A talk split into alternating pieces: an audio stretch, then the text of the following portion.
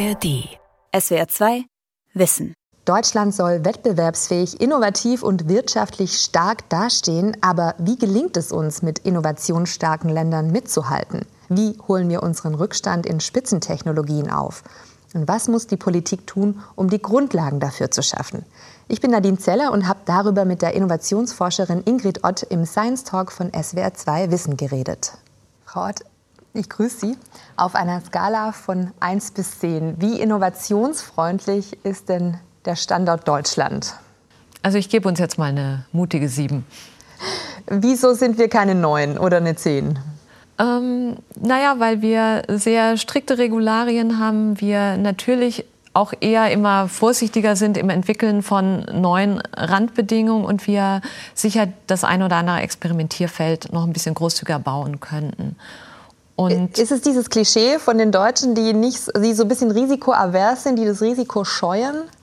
Es ist, glaube ich, gar nicht so einfach, das richtige Maß an, an Risiko ähm, zu finden. Ne? Also was sozusagen, was ist das richtige Maß? Weil man muss natürlich, gerade wenn man Neues entwickelt, auch immer die, die Schäden mitbedenken, aber gleichzeitig sollte man ja auch erstmal einfach experimentieren können. Und das einzufangen, das ist, glaube ich, eine große, große Kunst. Deutschland galt ja eigentlich lange Zeit als wirtschaftlich sehr erfolgreich. Jetzt sind, was Innovationen betrifft, andere Länder an uns vorbeigezogen. Ist das ein Problem aus Ihrer Sicht?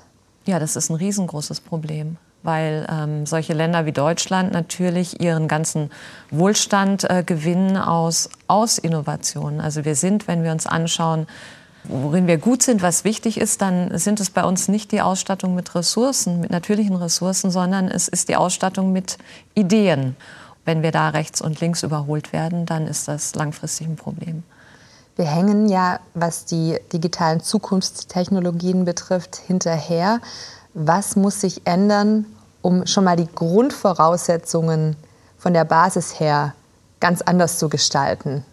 Wir brauchen eine verlässliche digitale Infrastruktur mit einer hohen Leistungsfähigkeit, weil das ist die Voraussetzung für alles. Das ist wie das Straßennetzwerk in einer Volkswirtschaft von A nach B kommen. Und ähm, gerade für die digitale Kommunikation brauchen wir leistungsfähige ähm, Netze. Wir brauchen aber auch natürlich Menschen, die in der Lage sind, die Geräte zu bedienen, die dann ähm, an diese Netze angeschlossen sind. Also wir brauchen beides. Wir brauchen zwingend eine gute Ausstattung mit der Infrastruktur und wir brauchen das Wissen, wie wir sie klug nutzen.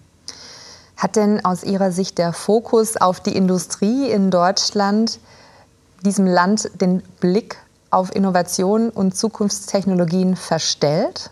Nee, das würde ich so nicht sagen. Also verstellt gar nicht, sondern viele von unseren Innovationen finden ja im Bereich der, der Industrie statt. Und wir befinden uns natürlich wie alle Länder dieser Erde in einem Transformationsprozess. Das heißt, wir sehen, dass sich Sektoren verändern, dass die Bedeutung vom industriellen Sektor im Vergleich zum Dienstleistungssektor abnimmt. Ähm, und wir brauchen daher eben zunehmend auch Innovationen, die nicht nur im industriellen Sektor stattfinden, sondern im Bereich der Dienstleistungen, im Bereich der Services, im Bereich digitaler Geschäftsmodelle. Und diese Transformation, die muss uns gut gelingen. Wenn wir jetzt, äh, Sie haben gesagt, digitale Technologien sind wichtig. Digitalisierung ist schon mal sozusagen so eine Grundvoraussetzung. Gibt es weitere Grundvoraussetzungen, die wir brauchen, um Innovation möglich zu machen? Also auch aus Sicht von Politikern? Was können die tun, um Innovationen zu fördern? Naja, wir brauchen verlässliche Randbedingungen. Das heißt, man muss ähm, wissen, dass man, wenn man investiert, dass sich das langfristig lohnt. Wir brauchen ähm, eine Sicherung von geistigem Eigentum. Das haben wir über Patentgesetzgebung zum Beispiel, andere Schutzrechte für Marken oder für Designs, die gibt es. Die sind natürlich nicht deutschlandweit begrenzt. Und wir müssen vor allen Dingen langfristig oder eigentlich jetzt schon ähm, gucken, dass wir aus der nationalen Perspektive rauskommen. Wir müssen global denken. Deutschland ist ein Player eingebettet in ein riesen Wertschöpfungsnetzwerk, würde ich jetzt mal sagen. Und äh, insofern müssen wir zwingend schauen, auch was rechts und links passiert. Also im Sinne von, was machen andere Länder richtig und gut und können wir es ähnlich machen? Oder meinen Sie auch tatsächlich Kooperationen von Wissenschaftlern, von Unternehmen? Also Kooperationen müssen wir fördern und das macht auf jeden Fall Sinn. Und wir sehen auch, dass äh, viel der Forschung nicht nur im öffentlichen Sektor stattfindet, sondern gerade im privaten Sektor und an der Schnittstelle. Also das, ähm, das Zusammenspiel, das ist gerade in so einer globalisierten Welt ähm, extrem wichtig. Und das ähm, findet statt zwischen den Sektoren, sprich zwischen privatem Sektor und öffentlichem Sektor. Es findet aber auch statt zwischen Ländern, ne, dass wir internationale Kooperationen befördern sollten, weil wir, wie soll ich sagen, Knowledge gains when it is shared. Ne? Wenn wir das Wissen teilen, wird es mehr und zwar für alle. Und äh, das Besondere an Wissen ist ja, dass es wirklich ähm, im Gegensatz zu einem Glas Wasser von allen genutzt werden kann, ohne dass es weniger wird für einen, sondern es wird mehr. Ne? Und, ähm, und das ist was, was man sehr, sehr stark im Blick haben muss. Und gleichzeitig ähm, müssen wir halt auch sicherstellen, dass wir die, ähm, ja, ich würde sagen, die Erträge aus diesem Wissen, ne, wenn man investiert in die Entstehung von Wissen, dass praktisch die Kosten trotz alledem gedeckt werden. Ne? Und gerade durch dieses Teilen, es wird nicht weniger, es ist aber auch sozusagen, ähm, man muss sicherstellen, dass, dass es sich lohnt, in Ideen zu investieren. Und wie genau macht man das? Also wenn ich jetzt an Ideen denke, ja, dann denke ich an irgendwelche Bastler im Silicon Valley, die äh, eigentlich dazu äh, geführt haben, dass sich jetzt wirklich weltweit unser Leben verändert ja. hat. Aber wie kann man denn sowas planen? Also kann man überhaupt als Bundesregierung, als Staat ähm, dazu beitragen, dass solche Erfindungen wahrscheinlicher werden? Also der Staat kann schon Innovationsanreize setzen, indem zum Beispiel ähm, Steuervergünstigungen für Forschungs- und Entwicklungsausgaben äh, gewährt werden. Ähm, er kann dazu beitragen, indem er sicherstellt, dass die Bildung auf einem sehr hohen Niveau stattfindet, weil das ist ja sozusagen das A und O von jeder Idee, von jedem Wissen, was entsteht. Also das Können ist wirklich essentiell und das sind zentrale Staatsaufgaben. Aber jetzt mal jenseits von Steuervergünstigung und Wissen, was ja tatsächlich da ist, braucht es ja, denke ich, noch ein bisschen mehr, um sozusagen das Wissen dann auch auf die Straße zu bringen. Ja? Also Wissen rein als Selbstzweck ja. bringt ja erstmal wenig. Wie kann ich jetzt dazu beitragen, dass das politische Rahmengefüge so ist, dass die entscheidenden Akteure zusammenfinden und sich sozusagen gegenseitig bereichern? Ja, also praktisch dieser, äh, dieser ich sag's jetzt mal, also diese Aussage über Deutschland, dass man sagt, wir sind gut im Ideen entwickeln, aber wir schaffen es nicht, die auf die Märkte zu bringen und die Erträge daraus ziehen. Ne? Also das ist also einer der Vorwürfe, die gerne äh, für Deutschland gemacht werden und dass wir Gründertum fördern, Entrepreneurship fördern. Dass, dass wir wirklich tun wir es oder tun wir es nicht? Aus ähm, Ihrer Sicht? Doch, das findet immer mehr mhm. statt und es mhm. kommt auch immer mehr in Universitäten rein. Mhm. Also überall gibt es Gründerschmieden, werden die Studierenden praktisch von Anbeginn motiviert, darüber nachzudenken, entwickelt eine Idee, entwickelt ähm, Forschungsdesigns, entwickelt Geschäftsmodelle, entwickelt Geschäftspläne und es werden viele spielerische äh, Formate auch entwickelt, wo sozusagen man langsam an dieses Geschäftsleben rangeführt wird. Mhm. Und das spielt, glaube ich, schon ähm, eine große Rolle. Also finden Sie den Vorwurf berechtigt, den man sozusagen immer wieder hört über Deutschland, dass wir eben nicht so innovationsfreundlich sind? Also ich denke, wir haben viel dazugelernt in letzter Zeit. Was, glaube ich, schon auch wichtig ist, ist, dass wir ähm, noch viel Potenziale haben, die wir erheben können und, ähm, und auch sollten. Und da passiert aber auch viel, gerade im Bereich, dass man ähm, äh, viel über Rollenmodelle auch nachdenkt, auch über Frauen in der Forschung, über Frauen im Geschäftsleben als ein Beispiel, ähm, dass man einfach zeigt, solche Dinge sind möglich. Und da hat sich nach meiner Einschätzung in den letzten 15, 20 Jahren eine ganze, ganze Menge getan. Und woran lag es, dass sich doch einiges, wie Sie sagen, getan hat in den letzten 15 Jahren? Also was hat man in den letzten 15 Jahren anders gemacht als in den 20 Jahren davor? Jetzt aus Sicht des Staates oder aus Sicht der. Ähm vielleicht, genau, wir können das ja mal ein bisschen so durchdeklinieren, vielleicht. Also, ähm, es gibt ja sozusagen Institutionen, es gibt Bildung und vielleicht versuchen wir einfach mal zu gucken, also, was trägt zu was bei? Also, aus Sicht des Staates, fangen wir da mal an, genau. Also, was hat der Staat anders gemacht, was letztendlich dann bedeutet, dass wir jetzt dann doch ein bisschen versuchen, die Kurve zu kriegen Richtung Innovation? Na, es wird deutlicher das Augenmerk darauf gelenkt, dass man nicht nur im Bereich der Theorie verhaftet ist, sondern dass man auch ähm, wirklich die Märkte mitdenkt, dass man Produkte vom Ende her denkt. Da gibt es ähm, viele Programme in den Universitäten, es gibt aber auch viele Förderprogramme und ähm, wo man versucht, gezielt Kooperationen zwischen Universitäten und ähm, privatwirtschaftlichen Unternehmen zu fördern. Das sind Dinge, da ist eine ganze Menge passiert. Ähm, was es auch mittlerweile gibt in Deutschland, ist praktisch die Idee, ähm, dass man sehr riskante Forschungsvorhaben äh, laufen lässt, weil Wissen ist genau wie Sie sagen oder auch Ideen, die kann man ja nicht auf Knopfdruck erzeugen. Ne? Sie können, das ist ja kein, kein linearer Prozess. Und Sie müssen im Grunde ein Experimentierfeld erlauben. Und ähm, es gibt dieses Beispiel der Sandboxes der Sandkisten. Erklären Sie es gerne, ähm, ja. Genau, wo man sagt, okay, wirklich wie bei kleinen.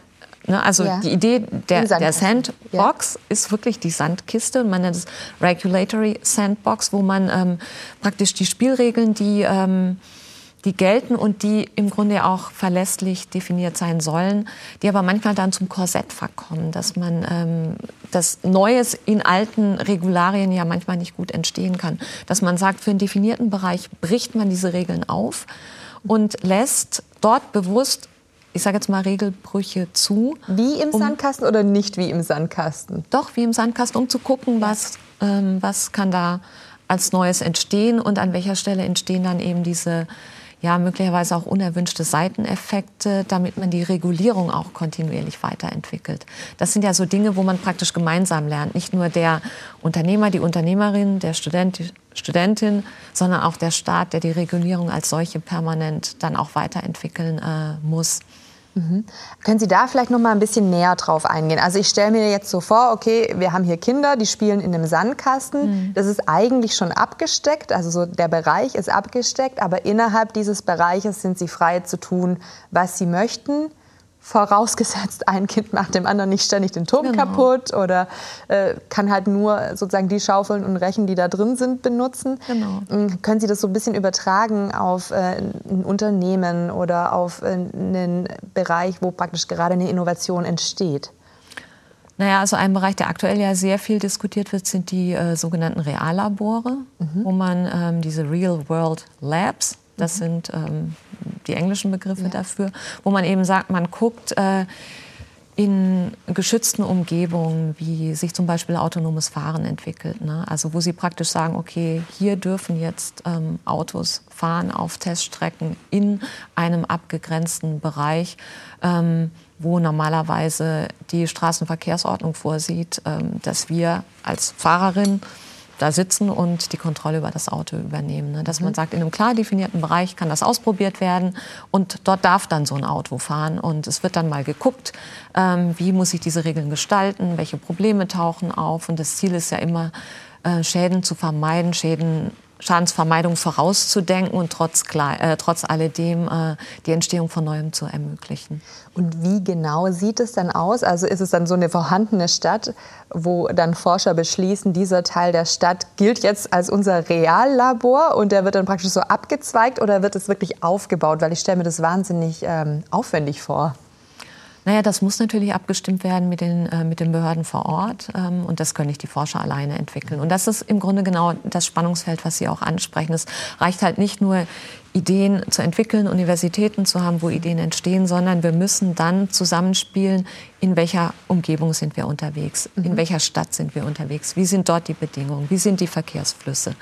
Und äh, das muss alles genau festgelegt werden und eingegrenzt werden. Und wo man sagt, okay, hier auf dieser Stelle dürft ihr fahren. Und gerade bei uns in Karlsruhe sieht man halt eben dann auch, Vielleicht nur, wenn man es weiß, aber das sind dann so Schilder, Testfeld, autonomes Fahren, wo man mhm. weiß, ah, hier kann es vielleicht tatsächlich sein, dass so ein Auto rumfährt, ähm, was autonom fährt, ohne dass ich das vielleicht merke. Ne? Und gibt es äh, viele dieser Reallabore aktuell in Deutschland? Ähm, es gibt zunehmend mehr und es wird auch als, ähm, als eines der Förderinstrumente der Bundesregierung vorangetrieben, dass man eben sagt, man will wirklich lokal vor Ort die Besonderheiten erfassen und möchte dann situationsabhängig Neues ausprobieren. Und zwar, man kann ja zum Beispiel nicht jede Stadt hat dieselben Randbedingungen und jede, ähm, die Anwendungsfelder sind auch völlig unterschiedliche. Ne? Und, ähm, und das ist eins der Ex äh, der Instrumente, was gerade am Kommen ist, was sich massiv entwickelt und wo es dann wirklich auch darum geht, nicht nur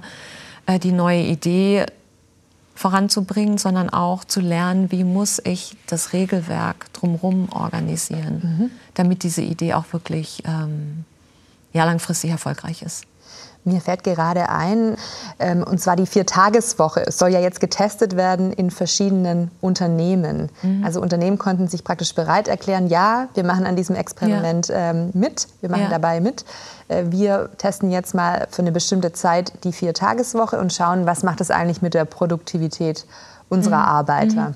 Mhm. Würden Sie sagen, das ist auch so was Reallabor-ähnliches? Also ist es sozusagen auch eine, eine Idee, um Innovationen zu fördern? Ähm, also bei der Vier-Tage-Woche ist es, glaube ich, wirklich was, wo man äh, ganz gut erkennen kann, dass praktisch ermöglicht wird ja viel jetzt durch Digitalisierung. Ja. Ne?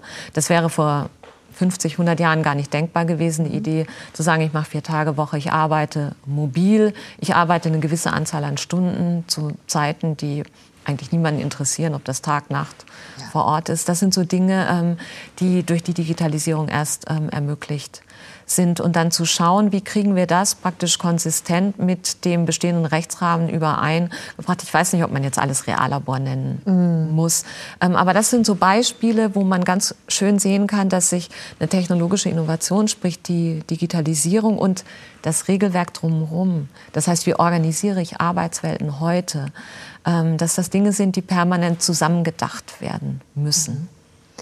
Sie saßen ja auch in einer Expertenkommission unter Angela Merkel. Was haben Sie denn damals der Bundesregierung geraten?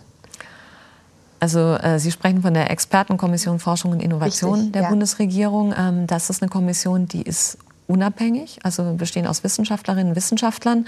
Und ähm, das Schöne war oder ist unverändert, dass ähm, dass man als unabhängige Kommission wirklich nur aus einer wissenschaftlichen Perspektive schauen kann und Empfehlungen aussprechen kann. Es gibt viele ähm, Beratungsgremien, die so funktionieren. Und der Auftrag der Kommission ist eben, den Innovationsstandort Deutschland weltweit ähm, einzuordnen und zu sagen, an welchen Stellen müssen Dinge vorangehen. Und äh, wir haben praktisch Themenfelder, die ich damals ähm, mit verantwortet habe. Wir haben immer als gesamtes Gremium einstimmig ähm, unsere Berichte geschrieben, aber zentrale Felder waren Automatisierung, waren mhm. Robotik, ähm, wo man eben geguckt hat, wie sieht das Patentierungsgeschehen äh, in dieser Welt aus. Und dann wird aber darüber hinaus auch praktisch immer geguckt, wie sind aktuelle Entwicklungen in Deutschland. Mhm. Und ähm, ein Beispiel, weil Sie ja danach auch gefragt haben, ist, ähm, wie kriege ich denn die Idee dann auch in die Politik umgesetzt? Und die Politik braucht zwingend ähm, Zahlen, an denen sie mit, anhand derer sie Zustände bewerten kann und anhand derer sie dann auch gemessen werden kann. Mhm. Und ein, eine Zahl, die halt ähm, wirklich essentiell in dem Kontext ist, ist praktisch, wie hoch sollen die Ausgaben sein für Forschung und Entwicklung die ein Land ausgibt. Und wenn Sie sich Deutschland heute angucken, ähm, wird immer aufgerufen, das 3,5 Prozent Ziel ne, vom Bruttoinlandsprodukt soll in F&E-Ausgaben äh, fließen. F&E ist Forschung und Entwicklung. Entwicklung. Mhm. Ne, und ähm, das ist sozusagen eine Zahl, ähm, die in dem Zeitfenster, in dem ich äh, Mitglied in der Kommission war, von 3 auf 3,5 Prozent hochgegangen ist. Wobei man nicht sagen kann, ähm, dass diese dreieinhalb Prozent wissenschaftlich gesehen die richtige im Sinne von die optimale Zahl sind, sondern mhm. es ist eine Zahl, die man bewerten kann, mhm. wo es Indikatoren gibt, anhand derer man einen Zielerreichungsgrad messen kann und anhand derer man dann eben auch ähm, ja, Ziele vorgeben kann, an denen man sich orientiert. Ne? Und wenn Sie jetzt einfach nochmal zurückdenken in diese Zeit, können Sie vielleicht ein Beispiel nennen, zwei, drei konkrete Handlungsempfehlungen, was autonomes Fahren oder Robotik betrifft, die Sie gegeben haben, wo Sie gesagt haben, das ist wichtig, dass ihr das versteht? Naja, es ist ähm, aus dieser Zeit von damals. Also wichtig ist wirklich, ähm, dass man kontinuierlich Forschung und Entwicklung ermöglicht. Ähm, dass wir in Deutschland auch gucken, ähm, zum Beispiel die äh, Vergünstigung von FE-Ausgaben für Unternehmen, dass man die als solche ähm, steuerlich befördert, dass man Anreize schafft. Das war eine der zentralen Empfehlungen, die wir Dass man es ähm, Unternehmen leichter macht, haben. zu forschen und zu entwickeln. Ja, im Grunde ist das Argument, ähm, dass man es aus Sicht der Unternehmen günstiger macht, mhm. diese ja. Ausgaben mhm. Äh, in F&E zu tätigen, ne? ja. damit eben mehr Geld da reinfließt. Ja. Immer mit der Idee, wenn ich da mehr Geld reingebe, dann entsteht unterm Strich auch mehr an Output. Und äh, da muss man eben schauen, wie sind wir im internationalen Wettbewerb aufgestellt. Also das Wichtige ist halt wirklich, dass wir ähm, nicht nur Deutschland als Standort anschauen, sondern Deutschland im Vergleich zu anderen Ländern. Es sind ja andere Länder gewesen, die vor allem die Querschnittstechnologien in letzter Zeit vorangetrieben haben. Sie haben gesagt, Sie sind fasziniert von Querschnittstechnologien. Jetzt einfach kurzer Exkurs. Verraten Sie ja. uns, was genau können wir uns unter Querschnittstechnologien vorstellen? Warum sind die so wichtig? Querschnittstechnologien sind ähm, solche Innovationen, die sich überall in allen Lebensbereichen wiederfinden, zumindest langfristig. Um Beispiel zu machen, ähm, Elektrizität.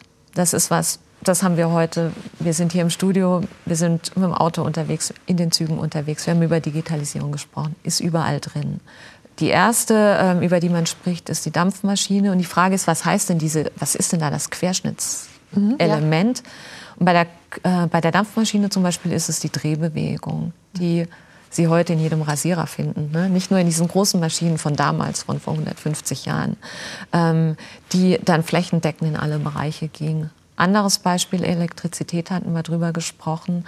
Ähm, IKT, Innovat äh, Informations- und Kommunikationstechnologien, da ist praktisch das, was überall drin steckt, diese binäre Logik. Auch IT, genau, das genau. ist ja genau. das. Genau, ja. Dieses mhm. 01, mhm. was Sie ja heute in jedem Gerät, in jedem Gadget, was wir haben, mhm. haben, was aber vor 15, 20 Jahren noch gar nicht so ähm, die, die große Geschichte war.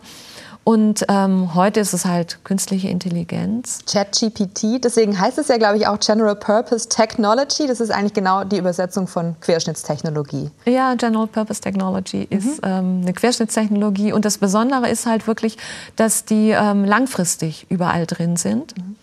Und dass man aber, bis man sozusagen die vollen Potenziale ausschöpfen kann, ähm, das ewig, also eine ganze Zeit dauert. Ne? Und Ganz bekannt ist sozusagen dieses Produktivitätsparadoxon von dem Nobelpreisträger äh, Bob Solo, Robert Solo, ähm, der eben gesagt hat, naja, wir sehen die ähm, Computer überall in unserem täglichen Leben, also damals schon, Ende der 80er äh, Jahre, Anfang der 90er.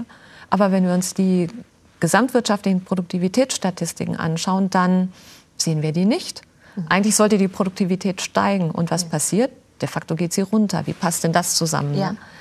Und ähm, das ist sozusagen das Besondere an Querschnittstechnologien, dass man immer schauen muss, ähm, bis die ihre gesamte Produktivität, und zwar auf Ebene von der Volkswirtschaft, ähm, mhm.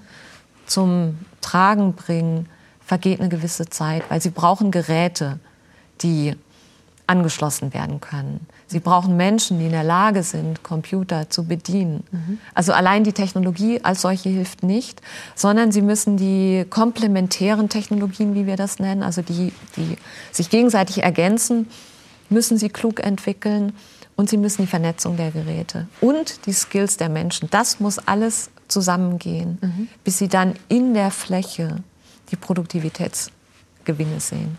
Und wie, das ist ja eigentlich die Frage, die sich wahrscheinlich ja. viele Menschen stellen, identifizieren wir jetzt die nächste Querschnittstechnologie? Beziehungsweise wie können wir jetzt beispielsweise mhm. im Falle von KI, also künstlicher Intelligenz, dafür sorgen, dass wir eben diese Produktionseffekte haben, von denen Sie gerade gesprochen haben? Ja, also äh, zum Teil passieren die Dinge ähm, unsichtbar praktisch auf den Märkten, indem praktisch über diese neuen Technologien Dinge zusammenwachsen, Märkte zusammenwachsen, die es vorher in der Form ähm, so nicht gab. Ich will ein Beispiel machen, äh, Stichwort Nanotechnologien, ne? superglatte Oberflächen. Die brauchen wir im Bereich erneuerbare Energien, wenn wir Rotorflügel bauen. Die brauchen wir im Bereich vom Schiffsbau, für Schiffshäute.